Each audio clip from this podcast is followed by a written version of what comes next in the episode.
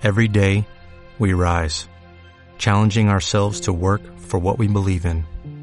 At U.S. Border Patrol, protecting our borders is more than a job, it's a calling. Agents answer the call, working together to keep our country and communities safe. If you're ready for a new mission, join U.S. Border Patrol and go beyond.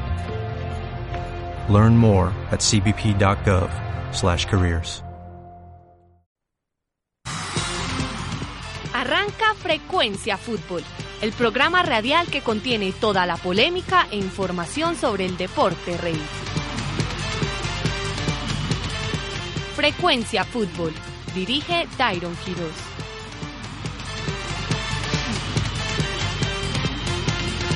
Sí, sí, sí, sí, sí, sí. Cuando son las 2 y 10 de la tarde, arranca Frecuencia Fútbol como todos los lunes por acústica, la emisora digital de la Universidad EAFIT. Hoy, 11 de septiembre, tenemos no mucha información deportiva debido a que estuvo el sumo pontífice visitando el país colombiano, eh, suspendieron la Liga Águila solo por estos días, pero sí tenemos mucha información sobre lo que terminó siendo la fecha 16 de la eliminatoria sudamericana rumbo al Mundial de Rusia 2018. Colombia sigue entre los cinco clasificados.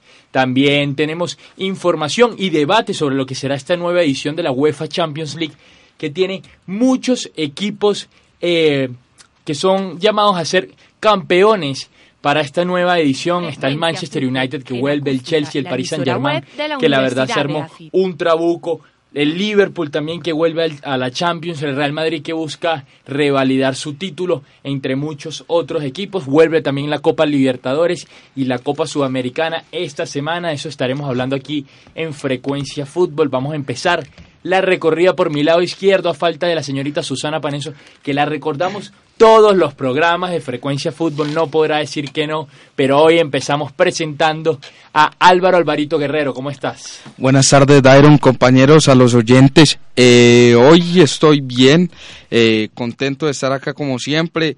Me alegra mucho que estemos cortos de tema cuando hace falta la Liga Águila, porque así la valoramos un poco más, ¿no? Así es, bueno Álvaro, tú siempre no, no paras de valorar la Liga Águila y cuando llegamos a hablar sobre fútbol europeo tienes ciertos problemas para desenvolverte, tú que hablas tanto generalmente sobre fútbol. Continuamos entonces la recorrida a mi lado izquierdo, estuvimos narrando, por cierto, se me había olvidado comentar, estuvimos narrando el partido de Colombia contra Brasil el martes pasado en la voz de Carlos José Gamboa, a quien presento ahora mismo, eh, mentor de tutores. ¿Cómo estás? Eh, un saludo para toda la mesa y para todos nuestros oyentes. Colombia en este momento está sembrado en la tercera posición a falta de dos, de dos fechas. Colombia tiene que ir a visitar a Perú para la última y en la penúltima fecha juega contra Paraguay en el Metropolitano, que es el lugar donde se debe clasificar Colombia. Eh, se planteó un partido frente a Brasil bastante inteligente y nos pudieron salvar en este caso las individualidades para marcar. Falcao García marca un golazo de cabeza y Santiago Arias envía un centro que tal vez fue lo que mejor tuvo en todo el partido. Son varias las veces que ha salvado precisamente las individualidades al conjunto colombiano. De eso estaremos hablando a ver si si con estas individualidades y con este estilo de juego tiene Colombia para hacer un buen papel en el Mundial.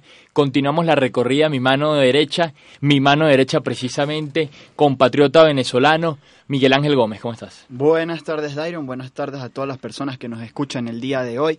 Eh, mi titular viene hoy cargado un poco de política, porque el primero de octubre se van a celebrar la, el, el referéndum para la independencia de Cataluña, y esto viene ya con polémica porque se habla de que los, ya bueno, ya salió hablando el señor de la Liga eh, Profesional de Fútbol Español, el señor Tebas, diciendo que ningún equipo eh, catalán podría sumarse a la Liga Española de concretarse la independencia de Cataluña y esto deja entre, entredicho quién se beneficia más o quién se beneficia menos de la salida del Fútbol Club Barcelona, que es el, la gran entidad de Cataluña eh, sobre la Liga Española. ¿Quién, se, ¿Quién gana más, quién pierde? ¿La Liga Española o el Fútbol Club Barcelona?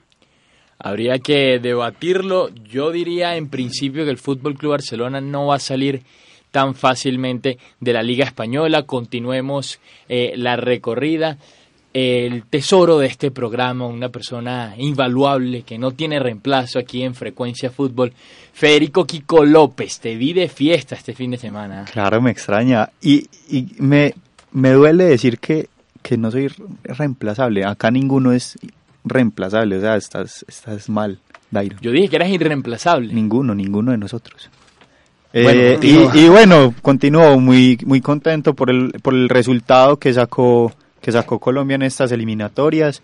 Eh, demuestra que bueno todavía hay posibilidades de clasificar este mundial y vamos a ver qué pasa contra Perú y contra Paraguay.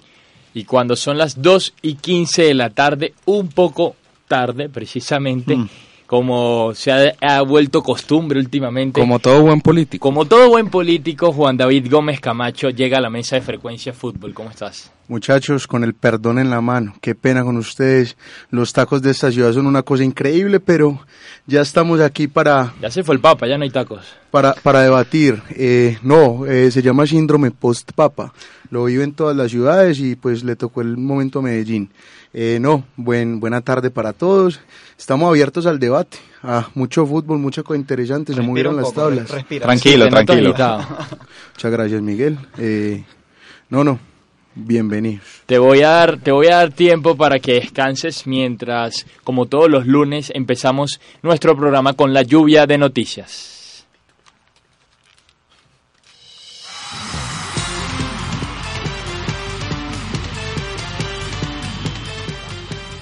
James debuta con los bávaros. Se acabó el invicto del Bayern en la Bundesliga. El campeón defensor sufrió este sábado su primera derrota con el nuevo, el nuevo curso al caer 2 por 0 en el campo del Hoffenheim. El colombiano que venía de actuar todo el juego martes pasado entre Colombia y Brasil por las eliminatorias fue suplente e ingresó al minuto 78 del juego cuando ya su equipo perdía 2 por 0. Este es un resultado decepcionante para el Bayern, antes de recibir al martes al Anderlecht belga en su arranque de la fase de grupos de la Liga de Campeones.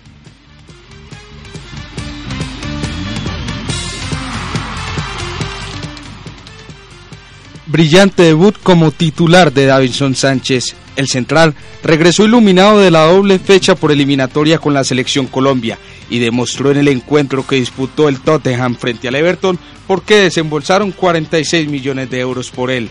Rapidez, fuerza y solidez defensiva fueron las armas de Sánchez para sacar a los atacantes blues, dejando con un buen sabor de boca a sus aficionados y llevándose las portadas de algunos diarios ingleses. Los Spurs hicieron la tarea temprano y tomaron el Godison Park como su patio de juego, donde terminaron ganando tres goles por cero.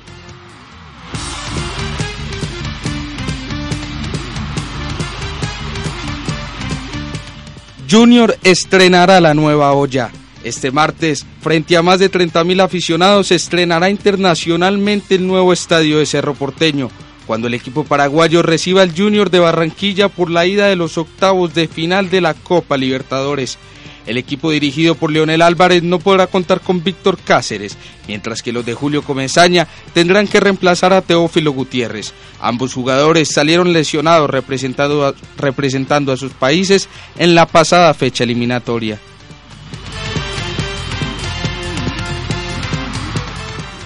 Vuelve la Champions League. Este martes regresa el torneo de clubes más importantes del planeta fútbol. El actual campeón, Real Madrid, se enfrentará a Poel de Nicosia. Roma chocará en Olímpico contra el Atlético de Simeone. Se repetirá el partido de los cuartos de final de la edición pasada cuando se enfrenten la Juventus y el renovado Barcelona de Alejandro Valverde.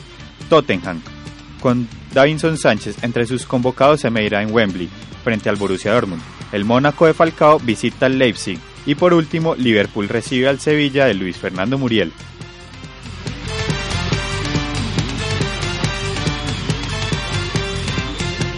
Hasta aquí la lluvia de noticias de Frecuencia Fútbol.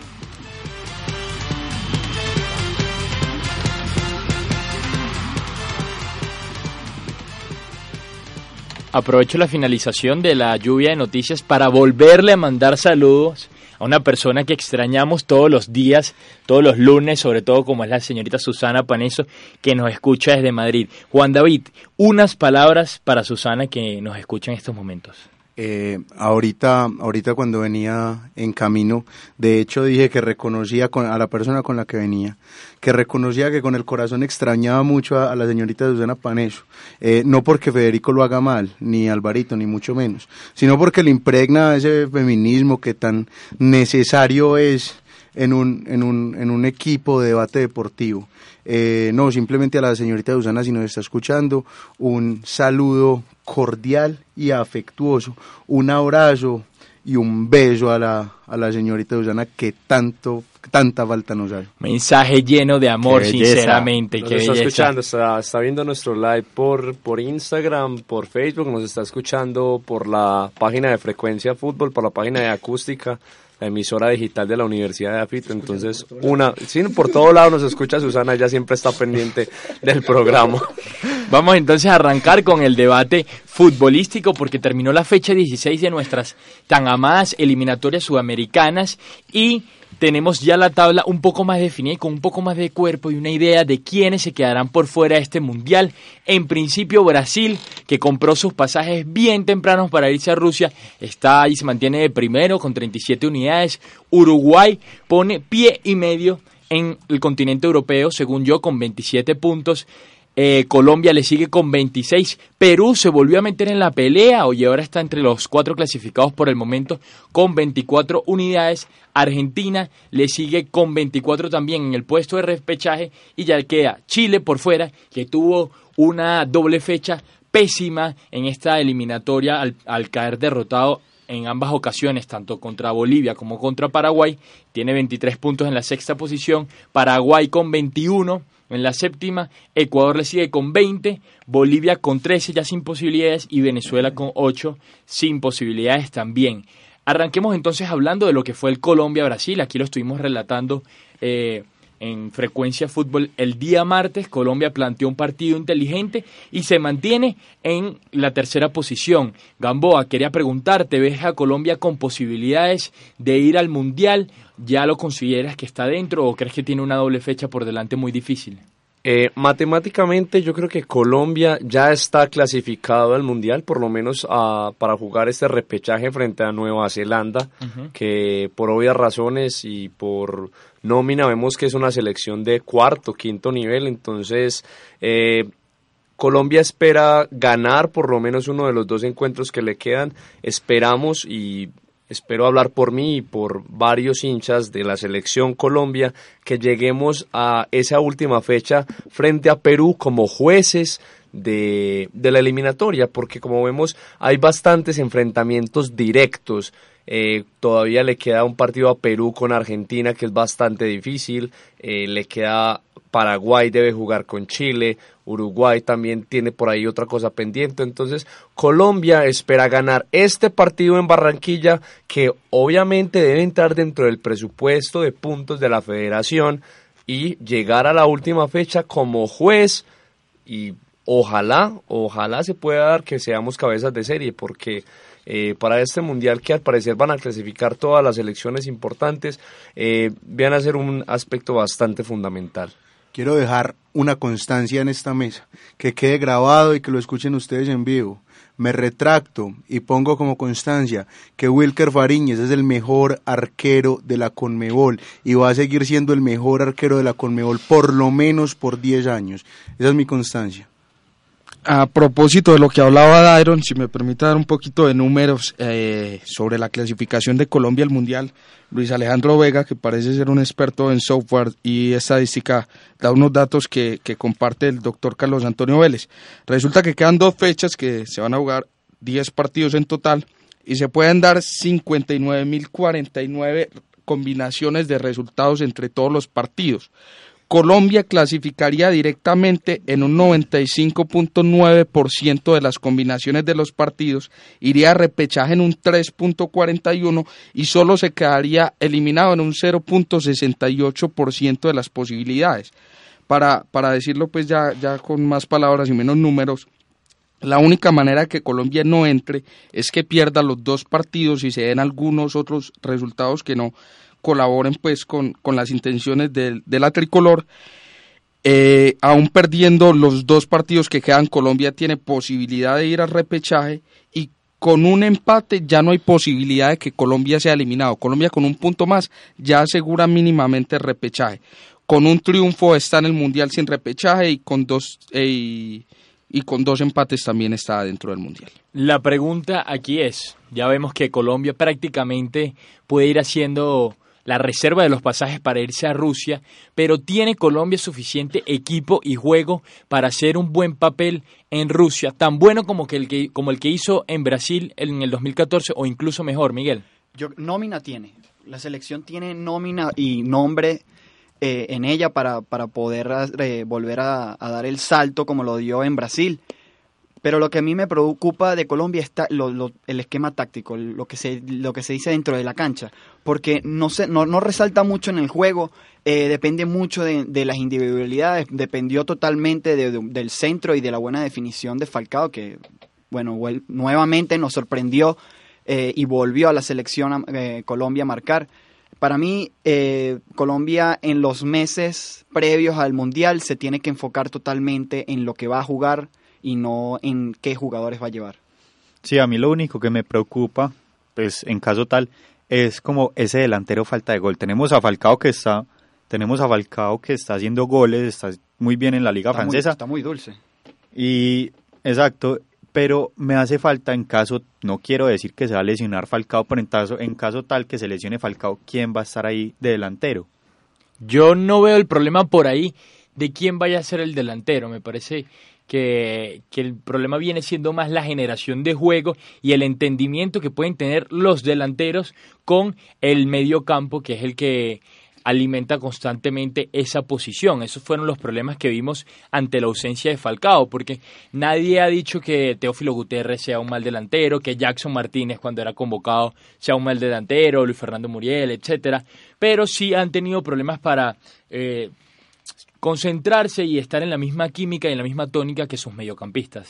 Lo que pasa es que cuando vos tenés eh, dos generadores de juego tan importantes en tu liga local como son Magnelli Torres y el señor Juan Fernando Quintero y no los convocas, pues entonces va a haber este problema de generación y fue pues básicamente lo que vimos. A mí me gustó mucho el planteamiento de Peckerman en el partido contra Brasil. Contra Venezuela no, yo no había tenido la oportunidad de decírselos.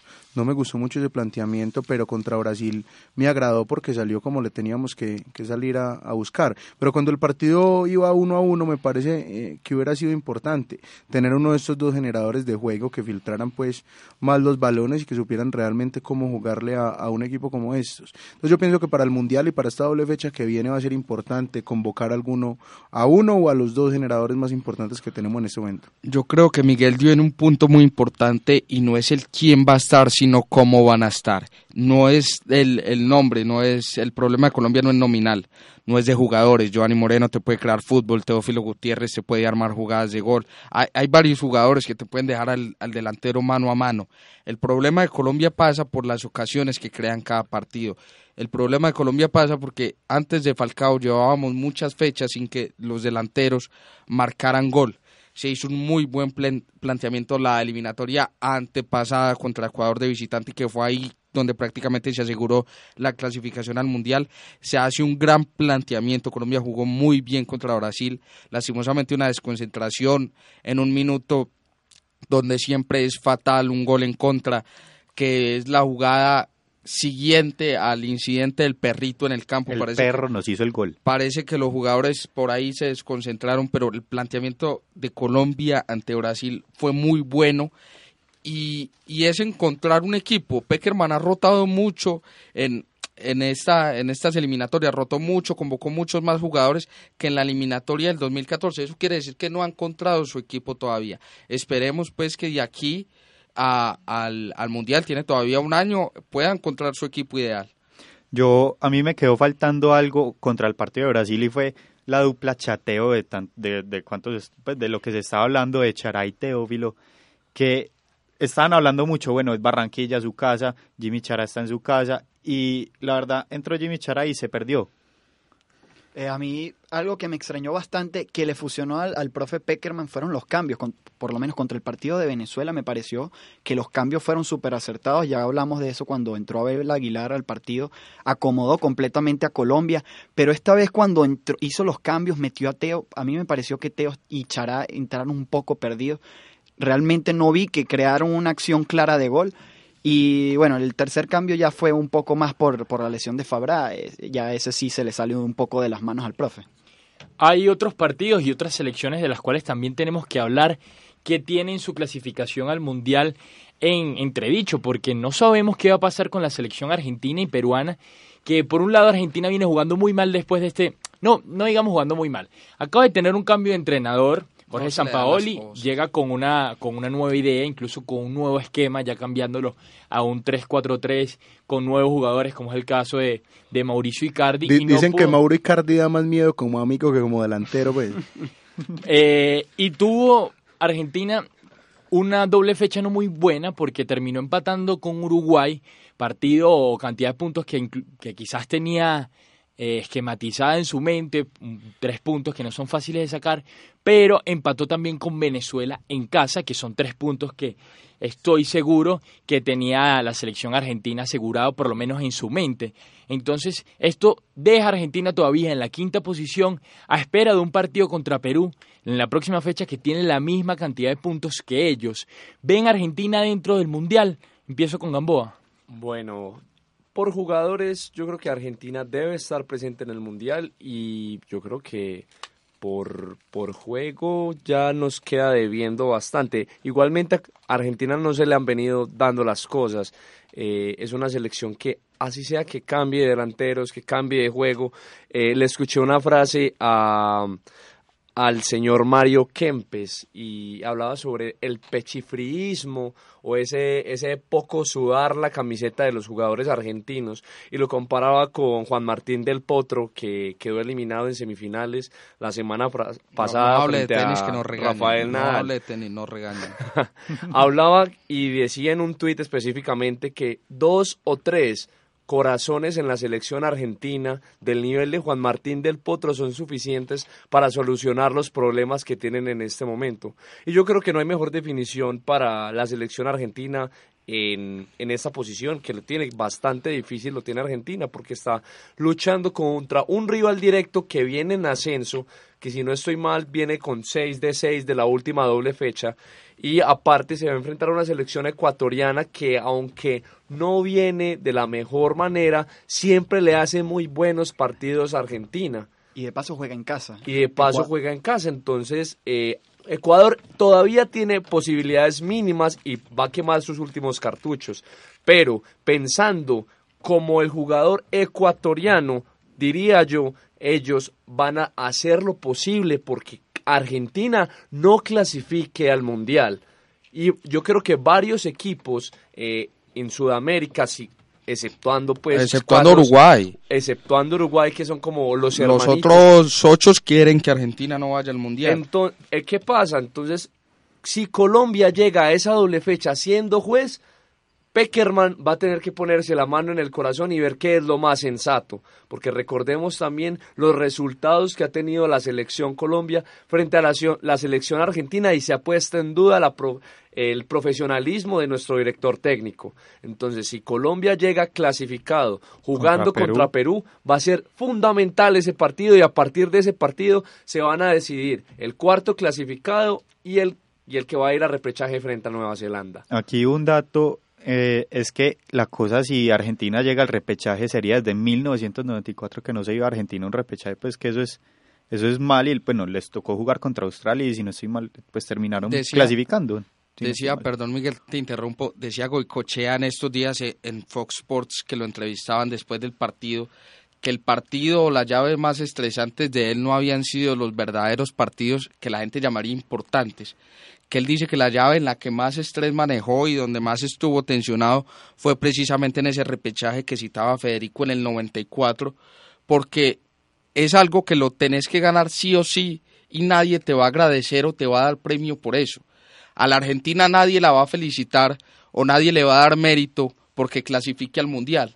porque todos acá damos por sentado que la Argentina va a ir al Mundial, porque es la Argentina. Y discrepo en algo con, con Carlos. Yo no creo que la Argentina no, no vaya, se, se esté quedando fuera del Mundial o esté yendo a repechaje porque sus jugadores sean pechifríos. Yo creo que la prensa eh, se ha enfocado y ha cogido esa palabra más de moda que de costumbre porque no les están hablando y porque hay una relación tensa entre prensa y jugadores. Pero yo no creo que los jugadores de la selección argentina no vayan al mundial porque no, no tienen ganas. Yo creo que en el fútbol argentino pasaron muchas cosas que están llegando a esto. Son tres entrenadores en qué? 16 fechas. Eso es un entrenador cada qué? Cinco o seis partidos. No puede ser. Eh, eh, lo, lo, que pasó en la, en la AFA, cuántos, cuántos candidatos a presidente, un empate, corrupción, un montón de cosas. Eh, entonces yo creo que, que, el fútbol también es de energías. Y, y, Hombre, pero los jugadores que están convocados y que juegan no están involucrados con el fútbol argentino. Yo creo que a Messi lo que menos le importa dos semanas antes del eliminatorio es quién es el nuevo presidente de la AFA. O que Higuaín o que Icardi, que mantiene viendo mujeres, por ahí le importe cómo, qué está pasando en el fútbol ¿Qué argentino. tiene de malo que Icardi vea mujeres? Usted y yo vemos mujeres. Icardi hizo gol en Europa este fin de semana. Pero, pero eh, es que Dybala exacto, marcó eso- de nuevo, eso Messi es lo hizo que de nuevo. pide la selección argentina. Todos, goles. todos los jugadores, cuentan en el fútbol, todos los jugadores que convocó San Paoli para la delantera de esta última doble fecha de eliminatorias, todos marcaron gol este fin de Pero es semana. que Lo lo yo que- no creo que el problema vaya eh, por el, el- el tema de, de la política dentro de la AFA. Yo creo que el tema ya viene de que se ha rotado demasiado. Si uno ve la- las plantillas de, de las- de- que ha tenido Argentina en los últimos partidos, la cantidad de jugadores distintos, y está muy bien que el Jorge Sampaoli quiera impregnar ya su, su equipo, su selección, con su estilo de juego, pero él también tiene que abrir los ojos. No puedes con una doble fecha que te estás matando para clasificarte empezar a llamar a fantasmas que todavía no han vestido la, la camisa de la selección. Primero, llévate- lleva, termina el ciclo y si quieres comenzar un nuevo ciclo, empieza a partir de que ya estés clasificado. Si ya estás clasificado y quieres empezar el ciclo, porque así lo hizo eh, en el 86, creo que fue Bilardo, o Mesotti, o Bilardo. No, en el fue- 86 fue Fue Bilardo. Bilardo, perdón. Eh, fue Bilardo 38 Menotti. eh, se metió en, en- en la clasificación y después empezó a llamar un poco fantasma. Llamó a Brown. ¿Quién era Brown en ese momento? No era nadie.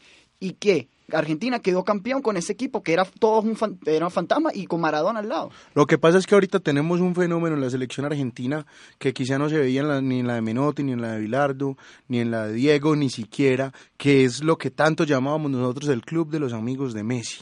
Esa es la selección de los amigos de Messi. Todos podemos ver la diferencia de rendimiento de la selección argentina antes de que llamaran a Icardi y después de que llamaran a Icardi. Simplemente porque él no se siente cómodo jugando con Mauro Icardi por problemas personales que él, eh, no sé si en un acto de poco profesionalismo, Ah, lleva... es lle- la conspiración. Ni siquiera Lleva la personal, cancha. Nada Nadie tiene que ver, probar nada eso, tiene eso que ver sí, Icardi no Messi. No, tiene que ver todo, hablando- tiene que ver todo, porque es que no se ven cómodos jugando en la cancha. Dicen los periodistas argentinos que Messi pide por favor que ni el futbolito que es en los entrenamientos lo pongan con Icardi. Entonces es un tema muy complejo que nosotros tenemos que llevar a la realidad y es que Messi es la máxima figura que tiene la selección argentina porque es el mejor jugador del mundo. Vos primero tenés que complacer a Messi, tenés que complacer al crack y después sí plantea una selección a nombre y en base del crack. No, No, no, hombre, no, no. no Yo no creo, yo no creo que Bilardo armó completamente el equipo de Maradona en el 86 a base de que, bueno, es Maradona, hay que complacerlo. Yo no creo en eso. Yo no creo es que que hay el que es la evolución del fútbol. jugador. ¿Qué llegar estamos al viendo punto ahorita? en que tengo que tiene que ir la AFA hasta la casa de Messi para preguntarle qué entrenador querés que sea el seleccionador Siempre de ha Argentina. pasado. Pero eso no debe ser así, sigue siendo un jugador común y corriente, que sea común y corriente. Eso me recuerda como a Gustavo Bolívar, hombre, el es- jugador es del el Tolima mejor que dijo esa frase. mundo. Pero si él estuviera respondiendo de acuerdo a lo que se le está dando en las manos a Messi, listo, exíjale, pero Messi continúa siendo un jugador común y corriente en la selección argentina. No, no es un jugador común y corriente. No, ahí, viste las estadísticas con Messi sin Messi, sin claro. Sin Messi Argentina es, loco, sin Messi claro, Argentina es. Ecuador. La doble jornada. Sin Messi, Argentina es La Ecuador. última doble jornada nos demostró que Messi en Argentina o de visitante necesita igual estar acompañado de buenos jugadores. Tiene buenos jugadores al lado. Se los pusieron. Hombre, entonces yo creo que la falla ya no es del, no es del entrenador, no es de la federación. La Entonces, falla. de Messi. No, no, es de Messi y el resto del equipo, pero le están brindando todas las herramientas posibles. le pusieron el entrenador que querían, le han puesto los jugadores con los que ha jugado toda su vida desde la sub-20, le han puesto a los amigos, los que no son tan amigos. Entonces, ¿qué es lo que esperamos para que Messi brille en la selección argentina? Yo quiero escucharlos. ¿Qué le hace falta a Lionel para que gane algo, para que sea protagonista con esta selección? Porque todos se lo han puesto sobre la mesa, han hecho lo que quisieron. Bueno, entonces si esto ya no funciona, poniéndole lo que quisieron, entonces ya es hora de que el entrenador tome cartas y no sea lo que Messi piense, sino que sea lo que el entrenador piense. Yo quiero saber también, lo que pasa es que lo que está diciendo Gamboa siempre es la opinión pesimista de lo que es Messi en la selección porque no ha ganado ningún título. No, pará, pero viene no de es ser una selección del mundial. Mundial. A eso, a eso Y- voy. Y, llegó a la a final de dos Copa América. Tampoco es que nunca Es haya que ganado nada con la Argentina- selección Argentina argentina. ha sido un equipo finalista cada Del vez que. Messi ha estado en la cancha. Fue Sí, finalista claro, en la Copa el primer- América del es el primer 2007. perdedor, fue finalista, fue finalista perdedor. en el Mundial del 2014. Está bien, no ha ganado, pero es que Messi no juega solo. Y en esta eliminatoria en especial, yo quería marcar lo siguiente respecto a lo que es la compañía de Messi, porque hay jugadores muy buenos, pero todos son jugadores muy rápidos. Y lo decía Luis Menotti en una entrevista en Fox Sports eh, la semana pasada. Todos son jugadores muy rápidos y son jugadores muy ofensivos. A mí dame un lento como Román. A mí dame un, un lento como Riquelme, dijo Menotti. Yo veo a Messi en la selección argentina bajando hasta mitad de, de- de atrás de la cancha para traer el balón hacia arriba. Claro, porque tenés un muerto como Mascherano en la mitad. Para, para Messi hacer un gol bajando a buscar la pelota en la mitad de la cancha, tiene que replicar lo que hizo en el 2005 contra el Getafe. un Mascherano es Muy, como un eh, cuarto de Carlos Sánchez pues, en ese momento. eso, eso no sale todos los días. Entonces yo veo un problema de acompañamiento en la media cancha de quiénes son los jugadores que le van a subir el balón a Messi. En el primer partido de esta doble fecha pusieron a Lucas Viglia, no hizo la tarea. Ya luego contra Venezuela pusieron a Herbanega, tampoco hizo la tarea. Lo más cercano que, y, lo más, y lo más violento y agresivo que estuvo la selección argentina fue por la banda de Ángel Di María, pero porque se estaba llevando al lateral Víctor García en el partido contra Venezuela iba, constantemente. iba. Pero de resto, no de le resto favorece. no hay, no hay un sistema ofensivo de medio campo hacia adelante que favorezca el juego de Messi, que le den el balón limpio a Messi en tres cuartos de cancha y le digan, tú pon el último pase. Messi está poniendo los pases desde la mitad de la cancha. Eh, un ensayo que hizo hace bastante, hace algunos meses, tampoco fueron tantos, eh, este señor Sampaoli, en uno de sus primeros partidos contra Gibraltar, empezó a alinear dos defensores centrales en una línea de tres. Terminó poniendo esta vez a, a Otamendi, eh, no recuerdo quién más puso de central. Facio. Y a Gabriel Mercado, que por naturaleza es un lateral. El sistema que está utilizando tal vez no sea el mejor porque está usando eh, esa línea de tres con un lateral. Luego en la línea de cuatro de, de mediocampo pone a Lautaro Acosta, si no estoy mal, por, por derecha también. Y arriba pone Ángel Di María también por derecha. Entonces, ¿qué hace? No tiene jugadores que muy bien, como lo dice Iron, no le manejan el balón. Y los jugadores que pone en la mitad de la cancha para recuperar son de muy mal pie, son jugadores regularcitos que tampoco que la selección argentina en este momento coincide que siempre de mitad de segunda línea de volantes hacia adelante. Está llena de cracks y de jugadores rápidos, pero como ustedes mismos lo dicen, no hay ningún jugador de buen pie que te maneje el balón. Lo que en este momento podríamos llamar es, no sé, un Abel Aguilar que te dé un buen pa un buen pase de primera línea y que te- los defe- que los defensas de la- del equipo rival y que el delantero eh, esté preocupado porque de verdad le va a llegar algo para empezar a generar juego. Cuando Messi tiene que retrasarse es cuando las cosas se están haciendo mal, porque al crack, al jugador bueno, hay que ponerlo a hacer recorridos cortos. A Colo- y Colombia tiene demostrado eso que Magnelli cuando rindió bien en las elecciones porque no tenía que venir hasta la mitad a buscar un pase el buen jugador y el jugador pasador, 10 natos, hace un recorrido corto porque sabemos que en la mitad, en el 10. tercer cuarto es cuando, cuando uno se mueve y, y rompe líneas. En este caso, Messi tiene que venir, romper el mismo la línea, crear el mismo el espacio y tener adelante tres jugadores que solamente saben correr, enviar centros, desbordar y no ponerse a la cancha de frente, eh, se ha convertido en un problema. ¿Qué pasa? La selección argentina en este momento no tiene soluciones. La solución, ¿cómo la han buscado? Rotando jugadores en la eliminatoria, buscando, convocando más, convocando a Guido Pizarro, que es de todo el gusto del entrenador, eh, convocan también a jugadores del fútbol local, ahora buscan como opción a Benedetto, que está es totalmente válido, lleva eh, 32 goles en 34 partidos, cifras absurdas en fútbol argentino, pero esa no es la solución. Tiene que sentarse el entrenador y tomar decisiones sin Messi.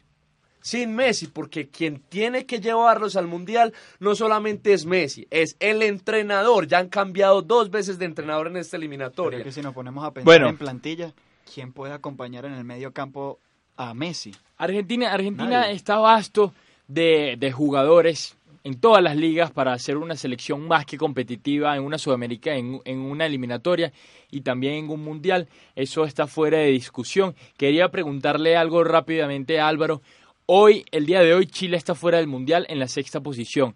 ¿Ves a Chile quedándose fuera del mundial o crees que alguno de los de arriba se puede salir? ¿Cuáles son las fechas que le quedan a Chile? A Chile le queda Brasil. jugar contra recibir a Ecuador y finalmente visitar a Brasil. Partidos difíciles los dos. Ay, Contra Ecuador, bueno, Ecuador está en la octava posición con 20 no, puntos. Ecuador viene jugando mal, la verdad. Ecuador afuera. está fuera del Mundial. Pero Ecuador se quema el último cartucho. No, sí. Ecuador, Ecuador tiene dos partidos muy difíciles y Ecuador va a jugar a dañarle el, el, el, el caminado al que pueda, al a que Chile y Argentina. Entonces, pues le va a plantear un partido, pero creería uno que Chile también por la necesidad y la jerarquía que ha venido mostrando en los últimos años. Dos Copas América. Se, se va a imponer. Eh, eh, donde la tiene complicada es contra Brasil, tiene que, tiene que ir a visitar, Brasil viene invicto desde hace 10 fechas, ¿no? entonces ahí es donde, donde realmente es el problema de Chile. Yo creo que lo de Chile va a depender también de otros resultados, porque por los propios no veo cómo puede sumar Perú. más de tres Dependerá puntos. mucho de, de, de, lo que haga Perú, porque Perú también tiene que ir a visitar, tiene por... que venir a Colombia no, mentira. No. Colombia tiene que ir a, a Ah, Perú sí, y y, Perú luego Perú tiene que ir a Argentina. Eh, antes de que cambiemos el tema de las eliminatorias, Primero Perú, Argentina y después Exacto. Colombia, Perú. quería dejarles una pregunta o, o una incógnita como para que reflexionemos so- sobre nuestra eliminatoria con Mebol. El poeta, pues. Si no, si no estuviera Brasil, saquemos a, a Brasil del cuento, porque sabemos cómo viene Brasil. ¿Ven algún equipo de la Conmebol peleando Rusia 2018? Juan Sí. David. ¿Algún equipo de la Conmebol sacando a Brasil? Pele- Puede pero- pero- pero es que pelear una el cosa es- Mundial. una cosa es hace- hacer un buen papel en el mundial y la otra es No, no, pelear el peleárselo título. a Alemania. Yo ah, creo- no, no, no. Yo no, creo que jamás daría por muerto a Argentina si se llega a clasificar. Claro. Y A mí, a mi y- y- Argentina, y menos pero- con Messi, a mí, a con mi Arge- periodistas como Gamboa que le dicen todo lo que le dicen. A mí, a mí, a mi Argentina nacionalizando a Fariñez te, te gana ese mundial. Hombre, pero viéndolo, viéndolo así, si desaparecemos a Brasil, pues, Yo no veo a ninguno. Col- uno no sabe y uno tampoco puede predecir. Bueno, lo bonito del fútbol es que uno puede predecir y equivocarse, y así como lo ha hecho Juan David en el poco de partidos que nos que, que ha hecho sus predicciones y ha firmado empates y victorias. Pero eso es lo bonito. ¿Quién sabe, quién no quite y que Colombia empieza a jugar bien? Y no es siendo por dar esperanza o por ser triunfalista, pero Colombia tiene una muy buena imagen frente a los equipos en la, en la UEFA. Siempre hemos hecho buenos partidos, inclusive jugando ese, esa recochita que jugamos Contra, contra, España. España. Fue un buen partido. Fue un buen partido, mostramos un nivel aceptable para jugar frente a los grandes. Jugamos contra un grande y lo dije en Frecuencia Fútbol pasado, que esta era una prueba para Colombia, esta vez contra un equipo de jerarquía y fue una buena prueba. Entonces, dos equipos que nos han mostrado un gran nivel, que están entre las primeras cinco selecciones. Y ni modo de decir que a ninguno, con ninguno de los dos perdimos, la verdad, con ninguno de los dos perdimos, a ninguno de los dos les ganamos y con los dos empatamos. Entonces, Porque si con ninguno de los dos Hay una cosa. a ninguno de los dos le ganamos, pues da uno Entonces, por que con, empatamos. con el, con el sistema del mundial, que es eliminación directa, un partido, pues, el par- Gracias, París. los partidos se van a decidir, en este caso de Colombia, por las individualidades. No vaya a ser que se ilumine Falcao, se ilumine James como en el mundial pasado y Colombia pueda dar la sorpresa. Eh, dio la sorpresa Costa Rica, dio la sorpresa Carlos, está largo, está, está largo en, Sí. en sus Hombre, es que, es que intervenciones. ustedes me tienen bravo, hermano. Pero ya va, yo quería decir algo sobre- precisamente sobre la participación de los equipos sudamericanos en los mundiales. Recordemos que en los últimos mundiales no ha sido, eh, a pesar de que los equipos latinoamericanos siempre están en las principales eh, rondas del mundial, siempre llegamos a cuartas de final, somos mayoría en las octavas de final. En los últimos mundiales siempre ha sido así, con Uruguay, con el mismo México, equipo eh, latinoamericano El también, Chile Colombia. Chile, Uruguay, pero desde el, desde el 2002, que fue aquella final Brasil-Alemania, todas las finales y todos los, y todos los mundiales los ha ganado un equipo europeo. Alemania, Y- y Italia, España. Solamente dos mundiales.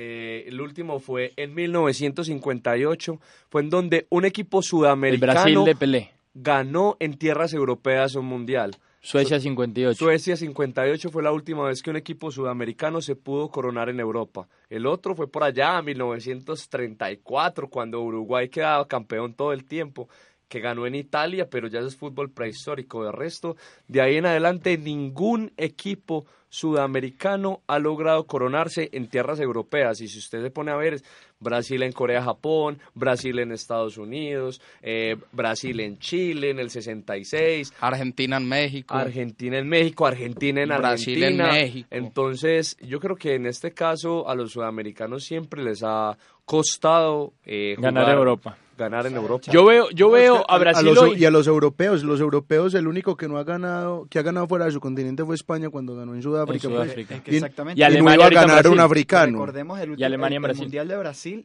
Todos los grandes, Italia, España y, y Portugal, se quedaron fuera en la primera ronda. Una, algo que no Inglaterra pasaba hace Una cosa absurda. Yo- veo para, yo veo para este mundial absurda. a Brasil, si se mantiene así, peleando el mundial, y al resto de los equipos en este, en este preciso momento, Uruguay, Colombia, Perú y Argentina, como siempre, pasando la fase de grupos y haciendo un buen papel de ahí en un- adelante. Un último dato, el partido de, de Colombia contra Paraguay lo pasaron del horario habitual que es las tres y media de la tarde en Barranquilla, lo pasaron para las seis y media. Por fin se dieron cuenta que los jugadores colombianos pare- Tampoco es- No es- están para es- están más cansados que los visitantes en los últimos es- 20 minutos. Y es que siguen siendo, perdón, que porque nazcan aquí no significa que se van Sí, a aguantar exacto. el calor de El calor de Barranquilla. Juegan en Europa todo el año y creen que con eso va a ser suficiente para ahora mantenerse en el calor. Los dos equipos se van a cansar. Una buena decisión. Sí, sí, y además eh, es un horario perfecto para la familia, para... para Gambo, Gambo está romántico. Gambo- insisto, insisto, Barranquilla no es la casa de la No, selección. sí, tiene que ser Ey, siempre. en otra- No es la Tiene que casa. ser la casa Ese- de la No es la selección. casa. Eso la será selección. tema para otro programa. Vamos a terminar ya el tema de eliminatorias sudamericanas, ¿Cuál es la casa nombrando Gambo. Gamboa vino aquí con ganas de No, ese quiere hoy. pelear todo. No le fue bien en la feria Es- artesanal. es- este señor no, hace como un mes que no viene al programa y viene aquí a, a- a- y se me sienta al lado para quitarme el micrófono para acabar de ajustar, no hermano. Bueno, como decía, para terminar ya el tema de las eliminatorias, porque nos alargamos bastante. Que Gamboa le Eh, faltó una cosita por decir. Juan David me está interrumpiendo mucho. Eh, los goleadores, Edinson Cavani se mantiene en la tabla de goleadores con nueve, eh, con nueve goles en los 16 partidos. Felipe Caicedo, el ecuatoriano, con siete. Y Neymar Jr. con seis. Por cierto, jugador de el Paris Saint-Germain. Vamos precisamente a pasar a hablar sobre el tema europeo porque el día de mañana vuelve la Champions League a nuestras pantallas. Un torneo que la verdad nos despierta muchas pasiones y es un fútbol que uno disfruta bastante con partidos como el Manchester United de José Mourinho que vuelve a estar en esta competencia. No, no, Recordemos pero- que viene de ganar la, Alvarito- la Europa a League. Alvarito le gusta más ver el Tigre Jaguares que ver un partido Ah, Álvaro sí, sí, prefiere supuesto. Juventus versus Si el mañana, Barcelona. si mañana jugara, por ejemplo, Roma Atlético de Madrid No, no, y no. Patriotas Tigres, yo estoy seguro que Álvaro vería el Patriotas Feliz. Tigres antes del Roma Pero Atlético con, de Madrid. contentos, claro que sí, en HD. Barcelona Juventus eh, sería la revancha de lo que fue esa final en el 2014 ya, que, que terminó ganando el Barcelona 3 a 1, Celtic, París Saint Germain, eh, Liverpool, Sevilla, Tottenham, Borussia Dortmund, Feyenoord, Manchester City, Real Madrid, Apoel. La verdad son muchos los partidos de la Champions League que van a estar muy interesantes, con datos importantes y quiero tocarles este tema. Vuelve a la Champions League dos equipos ingleses que estuvieron ausentes el año pasado.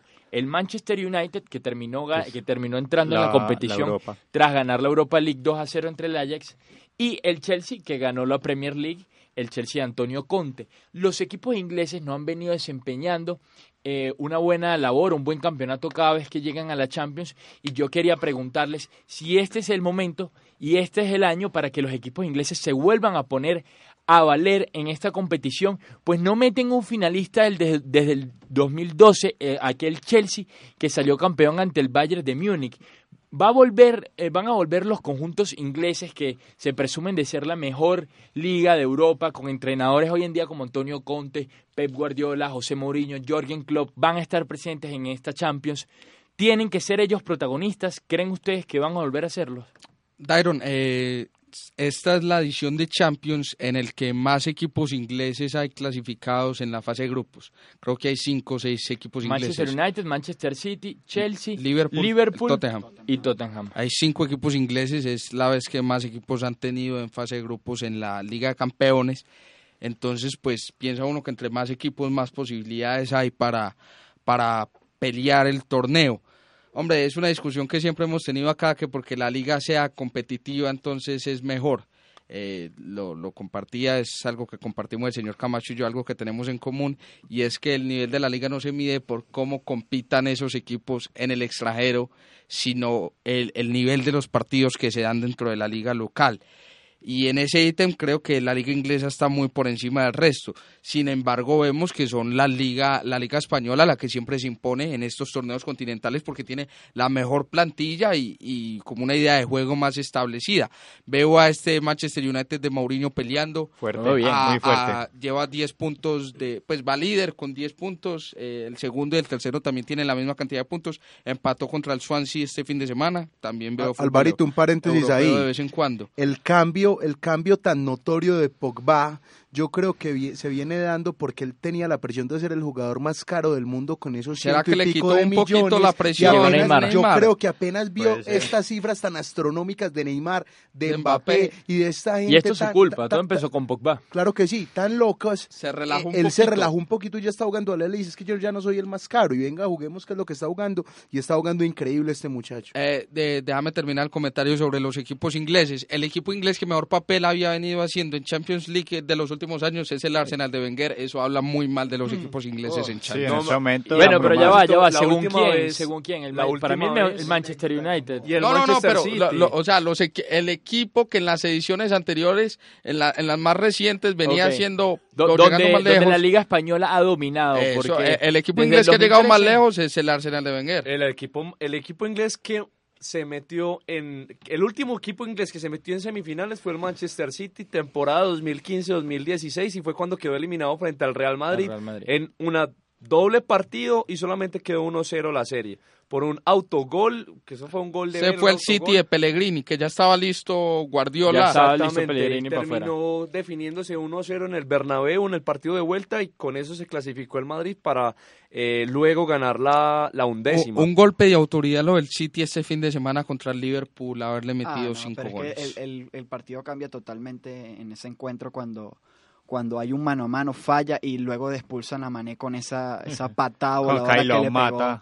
que le pegó a, Ederson en la cara, que lo mandó a la Al estilo Andrés Aldarriaga. Y ahorita hablando... Y ahorita al estilo el gato César, a Rodrigo Palacio. Ahorita hablando de los equipos que yo veo con más, más posibilidades de llegar a la final o por lo menos meterse entre los cuatro primeros, yo diría que el Chelsea, el Chelsea de Conte, que jamás, pues cada partido que lo veo, por más Morata. por por el resultado que sea siempre lo veo jugando bien siempre juegan con la misma filosofía Qué bien entró Morata en ese equipo. Sí no le, le, cayó como niño al dedo a, a, Conte el fichaje de Morata. Me parece que Morata entiende completamente lo que tiene que hacer dentro de la cancha con con, con el Chelsea. Y además que tiene compañeros que, que, la calidad jamás se le va a cuestionar, como Hazard, el mismo Bakayoko, William. William. Tiene muy buenos compañeros. Era lo que y además que yo no sé a dónde lo van a meter. Y además que eh, venía del Real Madrid, que venía de, de, ser un compañero de Cristiano y ahora no, ahora es él, él tiene compañeros para que le, le surtan pelotas a él y él las termine metiendo entre las redes. Cuando Morata volvió a Real Madrid dijo que él ya no le tenía que mostrar nada a nadie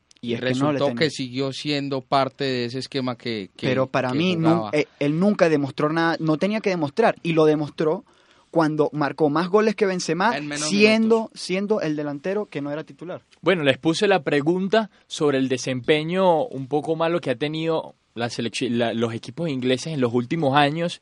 Ellos tuvieron una muy buena racha entre el 2005 y el 2009, donde metieron equipos en todas las finales: Liverpool, eh. Liverpool Arsenal, Chelsea, Manchester United, Manchester, eh, Manchester United, porque Manchester City no ha, no ha figurado nunca en la Champions League. Pero ahora les cambio la bola completamente al otro lado de la cancha, que es el caso de los equipos españoles, que son los que han dominado las últimas ediciones de la Champions. Real Madrid campeón, Barcelona campeón y Real Madrid repitió dos veces en las últimas dos ediciones. Fútbol Club Barcelona no viene jugando muy bien, no hizo buenos fichajes, no reforzó el equipo como debería. Atlético de Madrid tiene un equipo que todavía necesitamos ver con un gran entrenador que ha sido protagonista durante todos estos años como Diego Simeone y Real Madrid es un equipo que sigue vigente pero que sería una cosa ya absurda que vuelva a quedar campeón.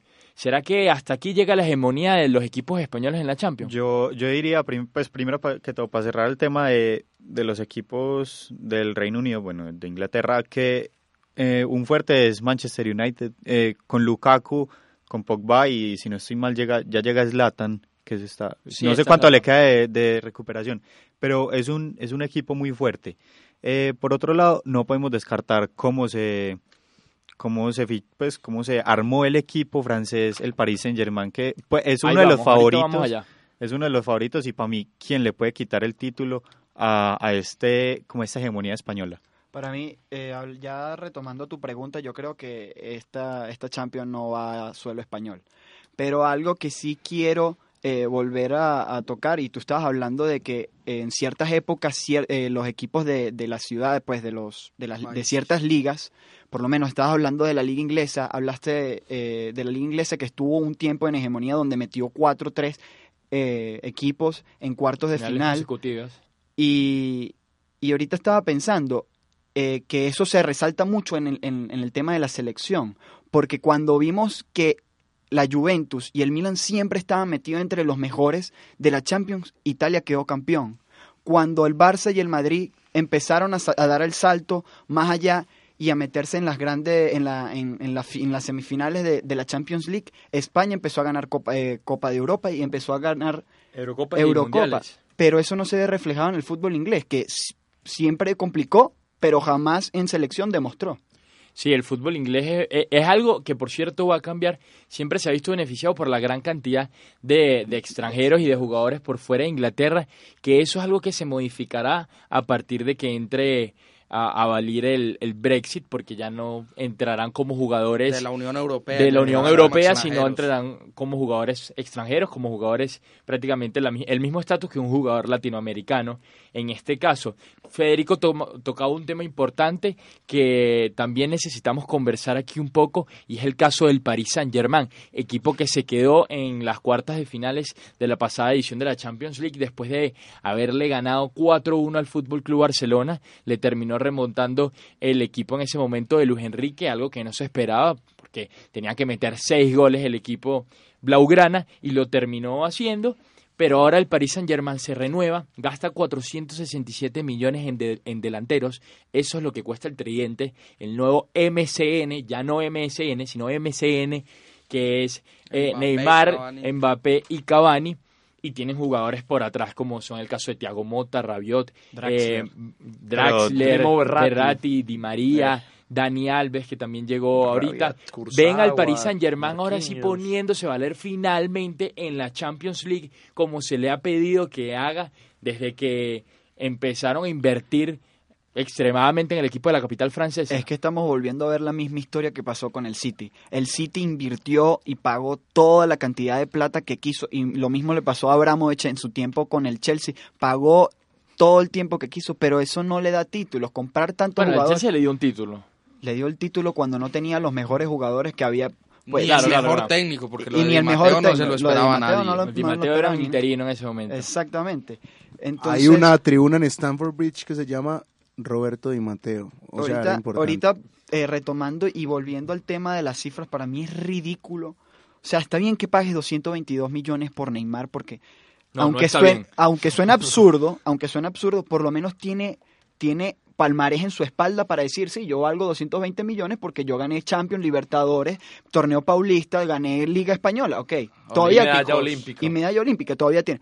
Pero ahorita vamos a ver quién es Mbappé. Para las personas que no están viendo hoy el fútbol o no se mantienen todo el día viendo ¿Quién fútbol como nosotros. ¿Quién es 19 Mbappé? años. 180 millones de euros por una persona que ha ganado una liga y ganó un europeo sub-19. Me parece ridículo y absurdo la cantidad de dinero que gastaron en él. De acuerdo con Miguel, y puede que Mbappé haya tenido un gran debut goleador. Es un pelo que lleva un año y medio sin máximo de carrera como futbolista profesional.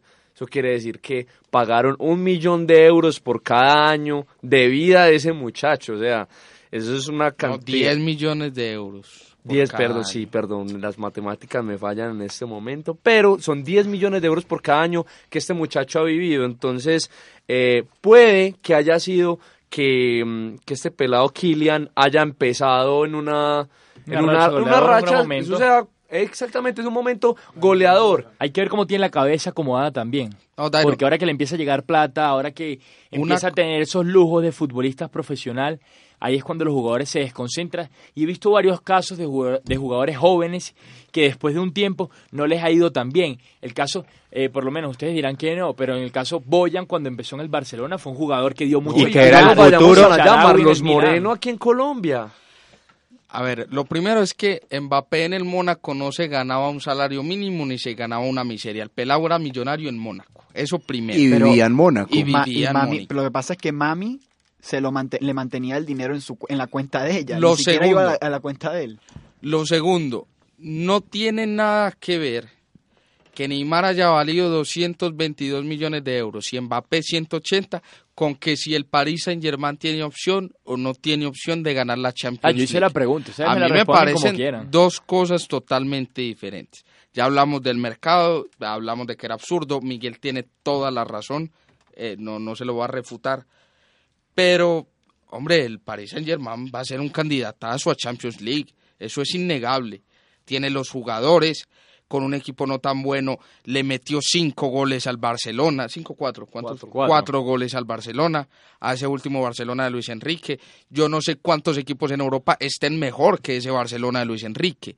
Entonces, para mí, así estemos muy dolidos porque el Bayern, el, el Paris Saint Germain haya roto el marranito y haya vuelto loco el mercado, así estemos muy bravos por eso. Creo que el Paris Saint Germain será un candidatazo al título junto con el Real Madrid y el Manchester United. Esos son mis tres. Que de hecho fue una jugada muy hábil porque ni siquiera eh, rompieron la ley del fair play financiero. Porque en la compra de Neymar lo que se hizo fue dar que el- los jeques, este presidente del Paris Saint Germain, le dio el dinero a los representantes de Neymar los 222 millones de euros que era lo que debía pagar el jugador para rescindir de ese contrato.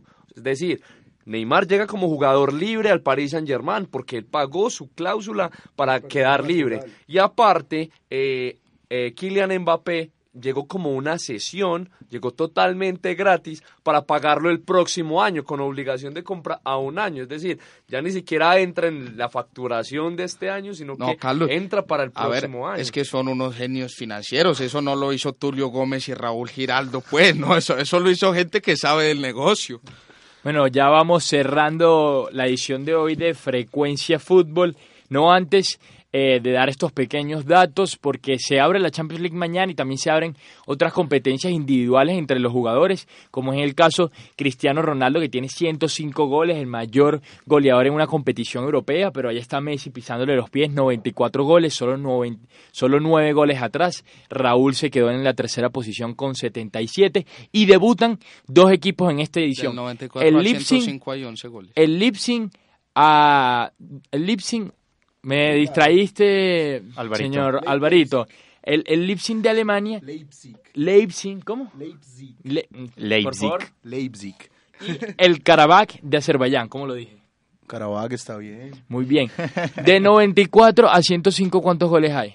De 94 a 105 hay 11 goles. Listo, Ave. María, Me fallaron, me fallaron las matemáticas al final del programa. Ya nos vamos, eh, no antes de, de darle un- las gracias a los controles, a Alejandra, No- a Alejandra Lopera, Susana Paneso que nos estuvo escuchando en el programa, Federico, Álvaro, todos. Juan David también que estuvo en los controles. Un saludo a todos. Chao, chao. Chao, chao. Frecuencia Fútbol, el programa radial que contiene toda la polémica e información sobre el deporte rey. Frecuencia Fútbol, en acústica, la emisora web de la Universidad de Aquí.